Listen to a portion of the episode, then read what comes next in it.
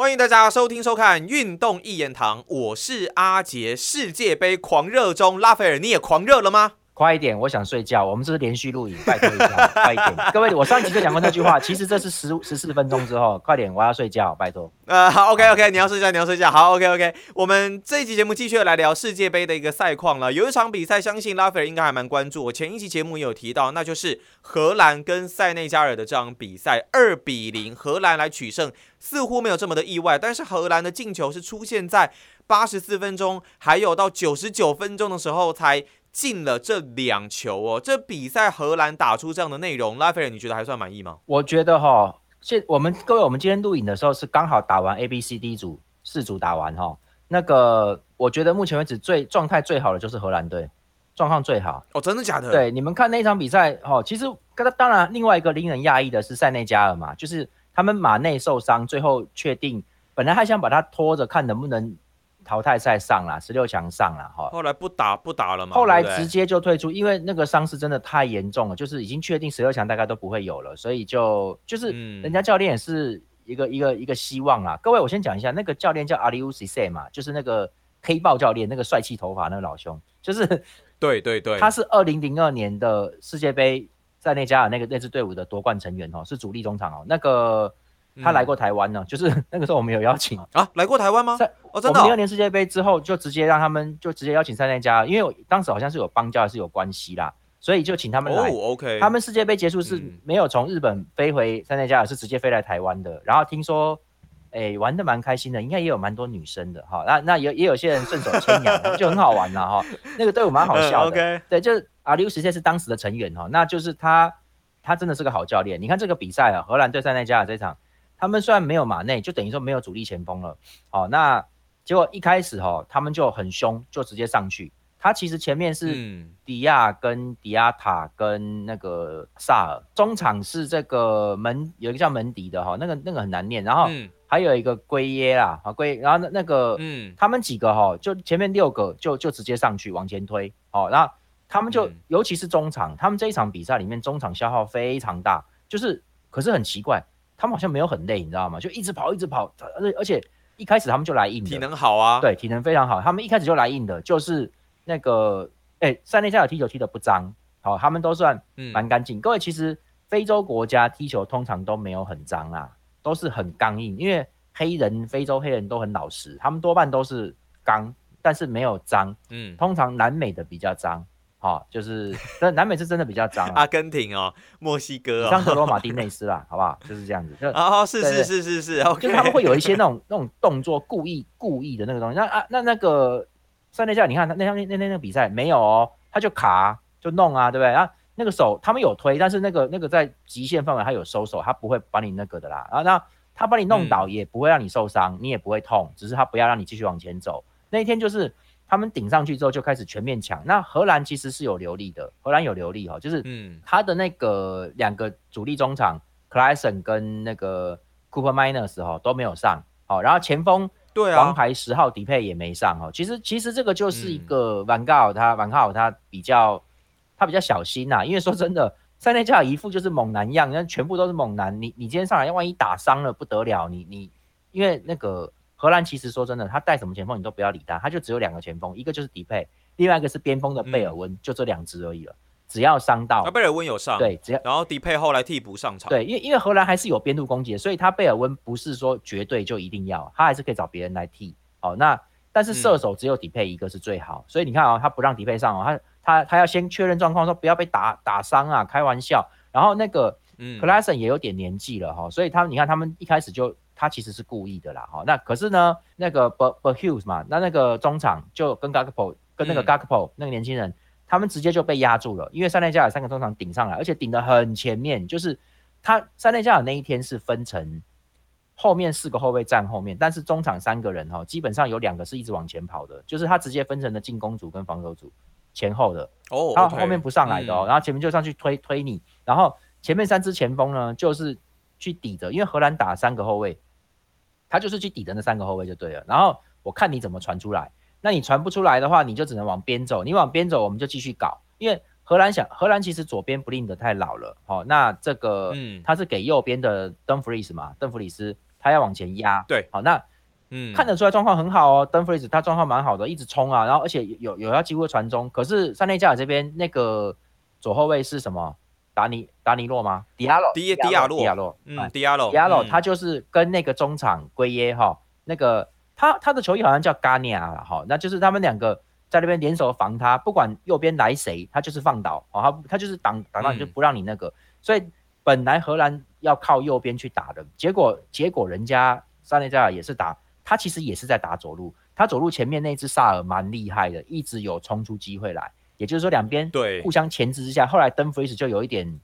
也不能说他退啦，但是他真的不能把后面放掉，因为后面因为三内加尔虽然说冲不出什么得分机会，但是他真的冲得过去哦，他冲得出去哦，所以你要回追一下，你不然让你的你的边边后卫那个 delete 的德里赫特在那边很痛苦啦，不行啊，他而且他又容易犯错，他不是他们没有 他们没有出 timber，他们是出那个 delete，所以所以其实。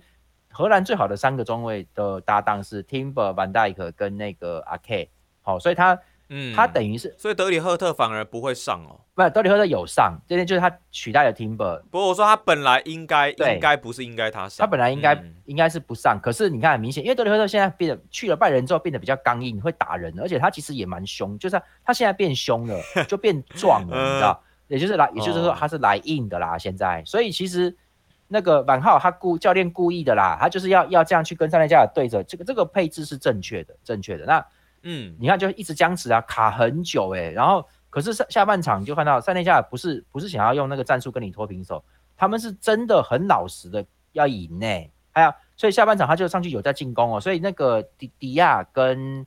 跟是不是圭耶啊，两次都有拿到正面射门很猛的那个抽射，有两次啊，一次是侧面的直接扫射，然后被门将扑挡出去。那个侧面就是打到想要打进角，另外一个是正面穿墙，那个两个人关门前被他直接正面抽射，好，那门将都有挡到，但是那个时候已经很逼近，要已经在禁区里面射门了，所以马浩最后看不行了哈，那个真的跟他们尬来尬去，到最后你就尬输了，因为因为他们真的太壮了，而且他们就一点，哎，那个那场比赛进攻节奏非常快，虽然说球一直在掉出界外，因为我在重看的时候我是有用快捷键的。就是他只要一掉出界外，他们会慢慢开球，我就在那边一直按快捷快捷。可那个我按了好多次快捷，就也就表示说球一直在出界或是出角球这样子哦。那可是实际上为什么他就是他为什么他就拿球咚就打到前面去，然后妈的很快，咻咻咻咻咻，你你你你得拼命追他，然后硬是把他挡住界外。所以他们虽然说有大概三分之一的时间还是四分之一啊，大概都是界外球啦，在停停止。但其他时间全部都是全力在对冲对攻的，你知道吗？所以其实很累。那个，所以荷兰后来有点受不了，结结果那个王浩他就换上，他先下了把那个前锋央央神下去嘛，然后上迪佩，迪佩上来六十二分钟，然后七十九分钟还七十七十几分钟的时候，他就上克莱森跟 Cooper Minus 了嘛。那这个对，其实你们如果有看艾尔达那个陈佳明解说，就是很好哦，他很厉害，他就说。这个因为克莱森他其实是一个攻击中场，可是他会跑进去变成前锋，几乎就是变前锋。克莱森他后来就是他上来，他们两个上来没有多久就得分了，大概八十四分钟，他们七十多分钟上来的。然后弗兰克德隆哈他在左路拿到球，他就直接传进去，然后 Gakpo 从远端冲上来就顶就顶进那一球了嘛哈。可是就进了那一球实际上是克莱森跑到中后卫前面，影响了这个库利巴利他们中后卫的视线，就是说他们以为。他你有有一个人跑到你面前哈，那没办没没办法，你来不及仔细看呢，你就觉得弗兰克德隆是要给他的，所以库利巴利他们全心全意在盯前面那一只，他完全没注意到后面 g p o 已经摸进来，然后上来，然后呢，弗兰克德隆传弗朗基啊，弗朗基德隆传那个非常好，他那个球你们回去看，应该有那个从后面往前拍的角度，他那个球是横向旋转的，那是很特殊的球，因为正常你带出去，它是它是这个上下旋转的，好，我现在手在比了哈。上下旋转的，我这样踢出去是上下旋转，正常是这样。对。可是他踢出去明明是这样踢出去，可是他的球是有点这样横的在旋的，这代表他踢出去的时候，他有他有去擦过横的擦他一下，让他变成横的旋转。这有什么好处嘞？我之前节目有讲过，就是你那个顶球的人，你基本上不用用力顶啊，你就算用用鼻子去碰到它，它都有可能是直接会往那个，因为它是横的旋，那个横旋会只要从侧面有一点点的力量过去，会直接变成高速的攻门，就会速度很快啦，所以。那一球其实是弗弗朗基德隆传的太好了，好，然后那个所以说其实高格博也知道，他也知道不需要用力顶，所以他那个跳起来的时候他已经是有点歪掉，但他还是一直他没有想要全力去撞哦，因为全力去撞反而可能会把球撞飞，因为那球过来的转转速很快，你如果再给他加力道，可能会那个，所以不要加力道，让他擦过你的头皮就可以。所以他是故意让他擦过他的这个后脑勺，那个侧脑勺，故意让他插过去，那球就真很快。的假的？故意插过去因去？为他有点有一点在，你们去看那个球，他有一点要闪开，就是有点稍微要让球轻轻切过他的头的侧面，你不要硬去顶他，硬去顶他，有时候一顶会顶顶歪，因为那个球一直在横向旋转的，所以你就是要让他在正确的位置上去点击，去点击他，那个点击只要点到了就行，你不需要去用整个头去把它盖住去压那个的，那因为那反你反而会这个被门将碰到啊，你身体会移动啊，就会有影响，所以你只需要有一个东有一个，譬如说你用整个脸去去点一下也可以啦，只要点到就行了，所以。嗯，他跳起来之后，嗯他也是在做那个准备，在做那个点的准备哈，所以其实那个球很好。哦，重点是弗朗基德隆做的上半场，其实说真的，如果不是弗朗基德隆的话，荷兰会有麻烦。我不会说掉分啊，会有麻烦，因为上半场荷兰后卫都快没办法出球了，没办法传球了，是弗朗基德隆退到根本就是后卫线上去拿球。他拿球之后，他还一路往前带，而且塞内加尔的人在追他哦，那个门迪他们在追追击他哦，而且他一边被追，嗯他还一边扛住，他很瘦诶、他一边想要推，然后他把球对啊，还把球往前分住，还成功哦，一直成功。他也有失败，但是一一直有成功。所以其实他主主主导了整个荷兰那一天的这个前后的节奏，就是如果没有他哈、其他人都不行。所以这个还是调整问题，因为他在巴萨没有这么硬啊，他巴巴萨没有这样，所以这个一定是他的体能调整这些把他弄得很刚猛了、所以他这个如果嗯，如果他能撑得久一点的话，那荷兰应该就会打得很好。这那那一天，我觉得整体来说荷兰都不错，你看得出来 Dunfries 状况很好，那 Blind 还可以，好、然后这个 Gagpo 有得分呢，你看他那个跳起来的感得分感觉也都不错，只是活动力好像嗯跟塞内加尔拼有一点弱。可是弗朗基德隆啦，跟后来的 c l a s s e n 跟 Cooper Minus 都很好，所以整体而且中后卫那天也没犯错哈、就是这个整体的遮盖都反正反正他们都 OK 的哈。那所以荷兰嗯是我看到目前为止这几支四组的种子队里面，所以就是被看好队伍里面，他状况最好，其他人都有问题。好，阿根廷就输了嘛，对不对？法国对啊，法国昨天才踢几分钟，那个左后卫那个卢卡斯·赫南德斯就就伤到，而且我觉得他那一拉，他至少下一场是不能上的，哦，绝对是不能。所以其实以以荷兰这样子的一个状况来说，拉斐尔会觉得他们具有至少具有，比方说四强冠军的这种竞争实力嘛？这一届的荷兰而言，诶，如果阿根廷这么烂的话，应该有机会。对，我对不起，我先看一下，我先看一下，我这边有我这边有那个图表，不好意思，好，那个对我我在设想的分组图里面，本来荷兰如果是第一名晋级，他会遇到 B 组第二名的美国，哦，这个这个小嗯 case 说真的，因为美国那天你们如果看他，威尔士跟美国打，他们两队实力差不多，然后其实美国打的比较好，美国队蛮有活力的，他们就是来这边嗯。打美式足球，就是我们就是很开心，我们一定要把 进攻打出来，所以他们那天进攻很活络，嗯很有热情啊，很不错，我觉得很不错，防守还可以，好，但但但是相较相较之下，威尔士就是他妈老狗一条，很讨厌的，我就觉得哦天哪，嗯，怎么这样子，很糟糕。然后这个本来他们是在这边打完，荷兰会晋级到八嘛，哈，然后另外一边本来应该是 C 组第一的阿根廷，跟 D 组第二名是法国或丹麦，好，现在看起来应该比较有可能是丹麦，也就是说阿根廷要先战丹麦，好，如果、呃各位阿根廷这是分组第一晋级的状况，如果是分组第二的话，那 C 组一的话可能是沙特阿拉伯，可能是墨西哥，可能是波兰，绝对不是丹麦的对手，就这么简单。然后上来之后，荷兰哦，能够克丹麦的可能只有阿根廷。呃，阿根廷比算比较强嘛，因为那其他那几队跟丹麦对打丹麦毕竟是去年欧国杯打到四强的球队哦，其实是蛮蛮有那个的哦，所以这样搞起来的话，你看荷兰如果再晋级，如果他是碰丹麦，荷兰就就 OK 呢，我觉得很 OK 呢。说真的，嗯。就是荷兰现在已经已经，如果他这样状况的话，他已经是八强了，我觉得他基本上就是八强。嗯。然后对着丹麦，当然说真的啦，阿根廷这副死德性哦，现在这个样子哦，跟丹麦比起来，到底谁比较强？我觉得还不知道，搞不好荷兰打丹麦比较吃亏嘞，搞不好阿根廷就是防守不行啊，那你荷兰就能吃它，所以碰谁会会有什么好结果、坏结果，我觉得这都倒都不一定啦哈。那只是说荷兰至少能保证进八强，而他如果干掉了。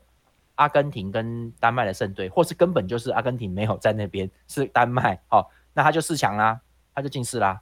好，就很简单了。那就很难说了。对所以其实就其实就蛮难说。荷兰这，我跟各位说，荷兰这一组的签运其实是蛮好的，因为他另外一边是对 B 组嘛，你知道吗？嗯，那你看 B 组有谁？英格兰、伊朗、美国、威尔士嘛，你对 B 组二实在是太爽了，你懂吗？就对 B 组二很爽的，所以你而且你 A 组实际上既然是卡达跟厄瓜多还有塞内加尔，他只要不输塞内加尔，他基本上能够从另外两队之上去拿分，所以荷兰的签运是叫什么签王啊？算强猛，很不错了。大大签运签运算是很不错。所以呢，我们对啊，我们就接下来再继续看一下荷兰未来的一个走向哦。好，那以上呢是我们在这期节目针对荷兰还有塞内加尔的一个解析哦。那在下一期节目，我们就继续的再来回顾其他的比赛吧。谢谢拉斐尔，谢谢，拜拜，拜拜。